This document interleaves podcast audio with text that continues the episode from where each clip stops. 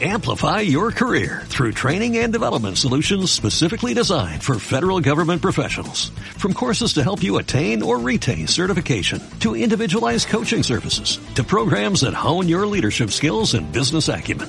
Management Concepts optimizes your professional development. Online, in person, individually, or groups. It's training that's measurably better.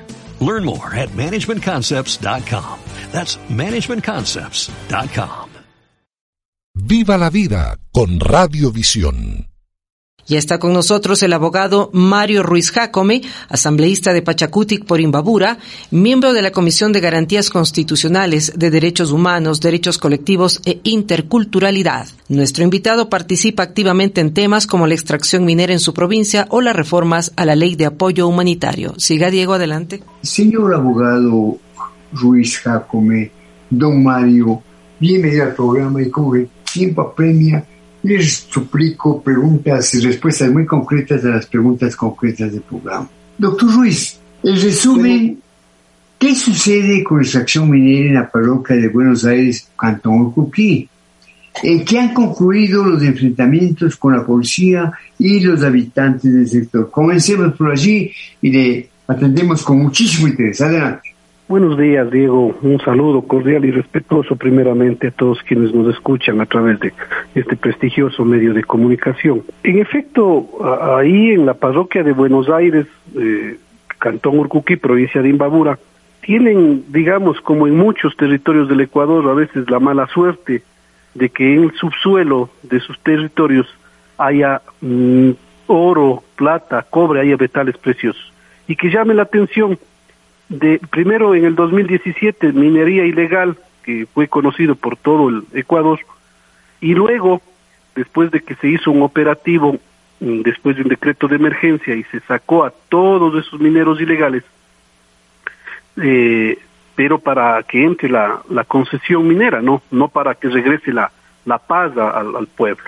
Entonces hoy hay un problema con eh, la empresa esta empresa de capital australiano Hanrine que la población de ahí de Buenos Aires aduce de que jamás fueron consultados, jamás fue socializada esta concesión y se oponen al ingreso de la empresa. Hasta allí eh, es la primera parte. En mayo, el primero, más o menos los primeros días de mayo de este año, la empresa trata de ingresar con sus trabajadores a la fuerza allí al, al, al pueblo de Buenos Aires.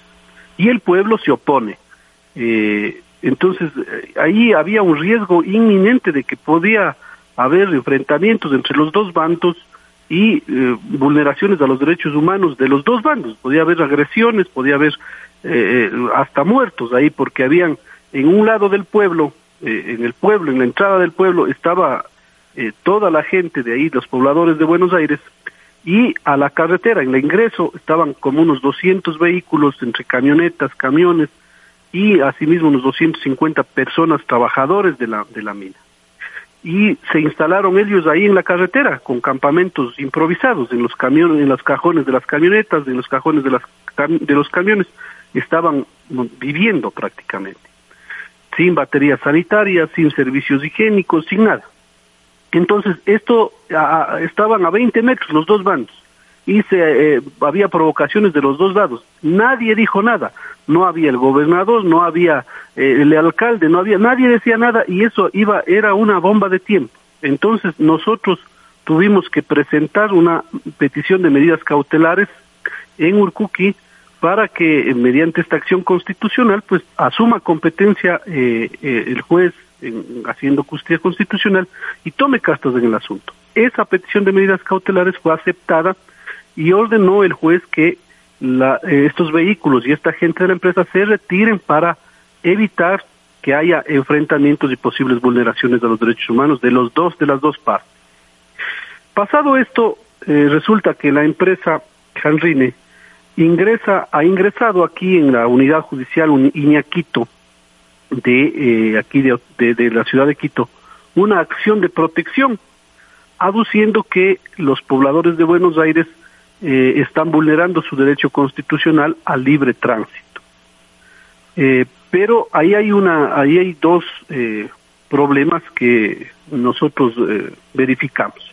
Primero que la causa ingresa por, por medio de un juicio verbal sumario, o sea, le signan así, juicio verbal sumario por cobro de honorarios profesionales, y le dan un número de causa y le asignan a un juez. Entonces, ahí hay la sospecha de que nunca hubo sorteo, de que el sistema informático de la función judicial es tan permeable, es tan manipulable, que se pueden hacer estas cosas, que no, no, no sortean, es decir, le asignan a un juez eh, determinado, primero. Y segundo, ya en la tramitación de la causa, nunca cuentan con las personas a quienes se les está acusando de que están obstaculizando el, libre tránsito. Eh, es decir, en una demanda lo primero que tiene que haber es legítimo contradictor. Si yo demando a alguien o alguien me demanda a mí, el juez que conoce la causa como una garantía del debido proceso debe observar que le citen o le notifiquen a la persona a quien están acusando. Y en este proceso, este juez jamás o, observa esta garantía y realiza una audiencia entre la, la, empresa Hanrine, el Ministerio de Gobierno y la Procuraduría General del Estado. Y Perdona que interrumpa, porque el tiempo se nos viene encima. Lo que usted nos relata y realmente nos preocupa vivamente, estamos escuchando con muchísima atención. Dos cosas adicionales, doctor Ruiz. Esa empresa australiana es una buena empresa, una empresa sólida, una empresa solvente. ¿Y cuál cree usted que debería ser la derivación, digamos, la definición de esta lamentable situación, doctor? Yo creo que tendría que haber eh, un diálogo serio, una socialización seria allí, sin eh, esconder nada, sin medias tintas, sin, eh, digamos, sin mañosería, sin mala fe, con toda la buena fe. Porque esto de presentar acciones constitucionales eh, acá en Quito, habiendo jueces en Imbabura, no decimos que sea ilegal, se puede presentar acciones constitucionales de cualquier parte del Ecuador, pero hay jueces en Imbabura. Hacer una audiencia entre gallos y medianoche, en la cual el juez ordena que la Policía Nacional sea la guardia privada de la empresa. Eso denunciar a quienes están oponiéndose por, eh, digamos, al extractivismo minero, eh, por todo tipo de, de, actos, inclusive a mí. Después de la intervención ahí, yo ya he sido llamado a, declarar por minería ilegal, sin conocer un gramo de oro. Entonces, todo eso, eso genera más conflicto antes que llegar a un acuerdo, por una parte. Por otra parte, yo creo que tiene que observarse los informes de Contraloría que están hechos respecto a esa concesión. Y eso es ya mi competencia del, digamos, del legislativo en eh, pedir información a la Contraloría y pedir explicaciones a la Contraloría hasta dónde quedó, quedaron esos informes, qué pasó, qué más se hizo, qué más se va a hacer con respecto a esos informes, al Ministerio de Ambiente, al Ministerio de Energía y Minas, ¿por qué se concesionó esa, e, esa parte de, del Ecuador eh, sin observar ciertos parámetros legales? ¿Por qué la empresa eh, minera, la ENAMI, la empresa estatal, se retiró sin explicación alguna de esa concesión, porque como prioridad, de acuerdo a la ley, le corresponde pedir a la ENAMI la concesión. Sin embargo, allí, eh, según los informes de Contraloría, que yo los tengo, establece que la ENAMI, sin explicación técnica alguna, sin motivo alguno, se retira y le permite que le concesionen a la empresa Canrini. Eh, doctor Ruiz, doctor Ruiz, perdón que interrumpa, pero el tiempo se le viene encima y, de acuerdo, yo creo que en el caso que estamos analizando, doctor Ruiz, el señor asambleísta debió mediar una consulta al pueblo de Buenos Aires. Evidentemente debe haber una consulta. Pero usted me ha respondido, esta empresa australiana es una empresa seria, solvente, una empresa con una vocación social respecto de las apetencias legítimas del pueblo de Buenos Aires. Yo creo que allí, si hubiera habido la consulta que, que decimos, la socialización que estamos conversando ahora, no, no, no hubieran estos enfrentamientos, no hubiera este, no hubiera esta oposición tan férrea de la mayoría del pueblo allí. O sea, allí eh, dicen algunos, no, son pocos personas, no son todos que son, no, nosotros hemos estado ahí como siete, ocho veces. y por ahí dicen que más sabe el ciego en casa propia que el sabio en casa ajena. Y hemos visto la, la realidad pues de ahí. O sea, ahí es la mayoría del pueblo de Buenos Aires que se opone al ingreso porque no hubo esta socialización. Y nos preocupa eh, enormemente esta, este tipo de actitudes, este, este, esta, esta, esto que está pasando en la función judicial, estimado Diego. ¿Cómo puede ser posible que ya vayan dos casos? Porque hubo otro caso sonado con el tema del alcalde de Quito, de que asimismo ingresó una acción de protección con, eh, eh, bajo una modalidad de, ingresar por un juicio verbal sumario de cobro de honorarios profesionales. Entonces, ¿qué está pasando con nuestra función judicial? ¿Cómo confiamos los ecuatorianos en un sorteo de causas que no que está en un sistema de, de sorteos que está siendo permeable, está siendo manipulable? Eso también tiene que explicar el Consejo de la Judicatura a la Asamblea Nacional y al pueblo ecuatoriano. Por eso es que nosotros, con nuestra, de acuerdo a nuestras facultades, estamos pidiendo esa información y en su momento con la comparecencia del Consejo de la Judicatura a la Comisión de Garantías Constitucionales. Y la pregunta suya es, presidente, ¿qué está pasando con la función judicial? Sí, ¿qué está pasando? Más allá de que en la presidencia de la Corte Nacional de Justicia hay un estupendo elemento, el doctor Iván Saquicera, no faltaba más. Vayamos un poquito más allá, eh, vayamos a su actuación en la Asamblea Nacional. El doctor, ¿cuáles son las reformas puntuales que usted plantea a la ley de apoyo humanitario? De efecto, tenemos cuatro ejes que estamos nosotros reforma, eh, reformando de esa ley. Eh, primero, en el tema financiero, estamos eh, estableciendo ahí la obligación que tienen los bancos y las cooperativas de otorgar créditos a bajo interés, a menos de, un dígito, es decir, hasta un 9%, eh, eh, para los eh, pequeños agricultores y las pequeñas y medianas empresas turísticas. Eh, como obligación legal deberían cubrir con un, con un, para, un tener un, un segmento de crédito para este, este tipo de actividades, agricultura y turismo. También estamos estableciéndoles la obligación legal de suspender los cobros de los préstamos a quienes, a las familias que han sido víctimas del COVID, eh, sea porque hayan perdido un miembro de su núcleo familiar o hayan perdido su trabajo, hasta 60 días después de que el Ecuador se haya superado la crisis sanitaria. Y una vez que haya pasado este plazo, entre, se entre a un refinanciamiento con intereses inferiores a, a los actualmente vigentes. Porque porque actualmente esa ley no, no favoreció en nada a los consumidores de la banca. Lo que hizo es más bien eh, ayudarles a retanquear créditos. Crecieron la, la, digamos, la cartera crediticia los bancos con, con los refinanciamientos que se hicieron en julio del 2020. Recordaban. Entonces tenemos que devolverle la calidad de humanitario a esta ley y obligar al sistema financiero, que es uno de los sectores que más ha crecido durante los últimos años a ser solidario con el pueblo. No les decimos, no les vamos a pagar. Vamos a pagar, pero que actualmente nos esperen, nos están asfixiando. Todos los días nos llaman a cobrar que paguemos, que los intereses que nos van a embargar, que y eso estresa al, ser humano y nos hace más vulnerables del COVID-19. Es decir, es urgente parar ese, ese tipo de actividad del sistema financiero. En el tema de, eh, de educación, la obligación, eh, poniendo la obligación estatal a través del Ministerio de Educación de otorgar eh, la cobertura de Internet en caso de que se vaya a una eh, de teleeducación. Caso contrario, no puede haber teleeducación y también la eh, obligación de las de los entidades de educación privadas de bajar los, sus, sus pensiones hasta un 50% en caso de que haya familias también golpeadas o que se justifique legalmente que han sido golpeadas por el COVID.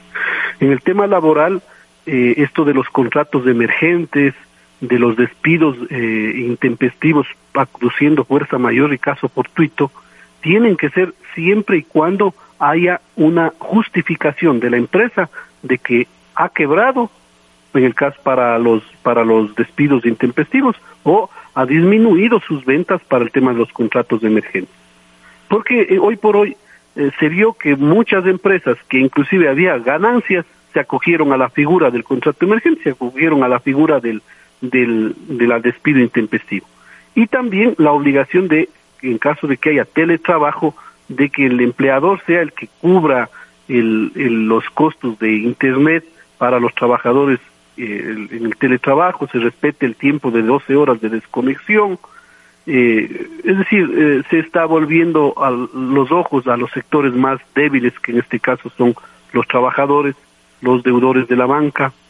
Y en el tema sanitario, la obligación del Ministerio de Salud de regular los costos médicos en las clínicas y hospitales privados. Hoy por hoy nadie regula. Hay gente, hay familias que se quedan con deudas de hasta 150 mil dólares por haber hecho tratar a un familiar en cuidados intensivos, en cuidados intermedios de un hospital o una clínica privada. Y eso nadie regula. Tiene Doctor Ruiz, apreciamos su sensibilidad social. Una última cosa, ¿se siente hasta este momento satisfecho de su actuación en la Asamblea y su actuación con una vocación social? Cuenta con el apoyo de Pachacuti y, por cierto, con el apoyo de Izquierda Democrática. Eh, eh, yo creo que nosotros dijimos cuando nos metimos a esto, sabíamos que iba a ser un desgaste político, sabíamos a, a dónde veníamos, que la Asamblea Nacional tenía un 2% de credibilidad, pero por eso mismo es que asumimos esta responsabilidad, porque es momento de que haya gente honesta haciendo política, gente que piense en los sectores más vulnerables. Y yo estoy dando todo lo que tengo, todo lo que puedo para cambiar las leyes que están mal hechas. Vamos a ir a, a, la reforma de la ley de minería, de la ley de recursos hídricos, del código ambiental, la ley para eliminar los sueldos vitalicios de, de, los, de los expresidentes de la República. Hemos exhortado al presidente de la República que presente inmediatamente la, ley, la reforma a la ley tributaria para que baje o elimine ese eh, 2%, ese impuesto del 2% a las microempresas que les está acabando.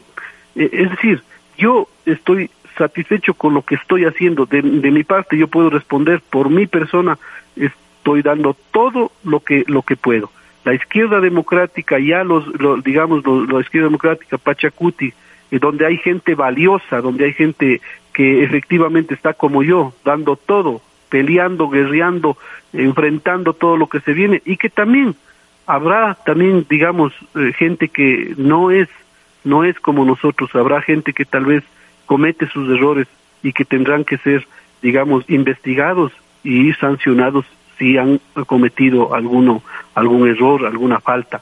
Pero nosotros sí estamos dando todo. Yo pensaba, yo siempre les digo, yo pensaba que los asambleístas no trabajaban, pero sinceramente yo a veces llego 12 de la noche, 1 de la mañana trabajando. Doctor Ruiz, señor asambleísta, siga cumpliendo con su deber, siga cumpliendo, porque evidentemente hay otros asambleístas y asambleístas. ¡Qué belleza! ¡Qué belleza! De paso le digo que la señora Jory, con mayor respeto a ella, no es santa de mi devoción, es santa de mi devoción. Doctor Ruiz, gracias por estar en el programa y estaremos charlando en el futuro. Muy buenos días. A usted, a usted también, estimado Diego, muchísimas gracias por el espacio.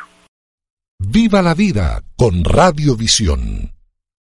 Amplify your career through training and development solutions specifically designed for federal government professionals. From courses to help you attain or retain certification, to individualized coaching services, to programs that hone your leadership skills and business acumen, Management Concepts optimizes your professional development. Online, in person, individually, or groups. It's training that's measurably better. Learn more at managementconcepts.com. That's managementconcepts.com.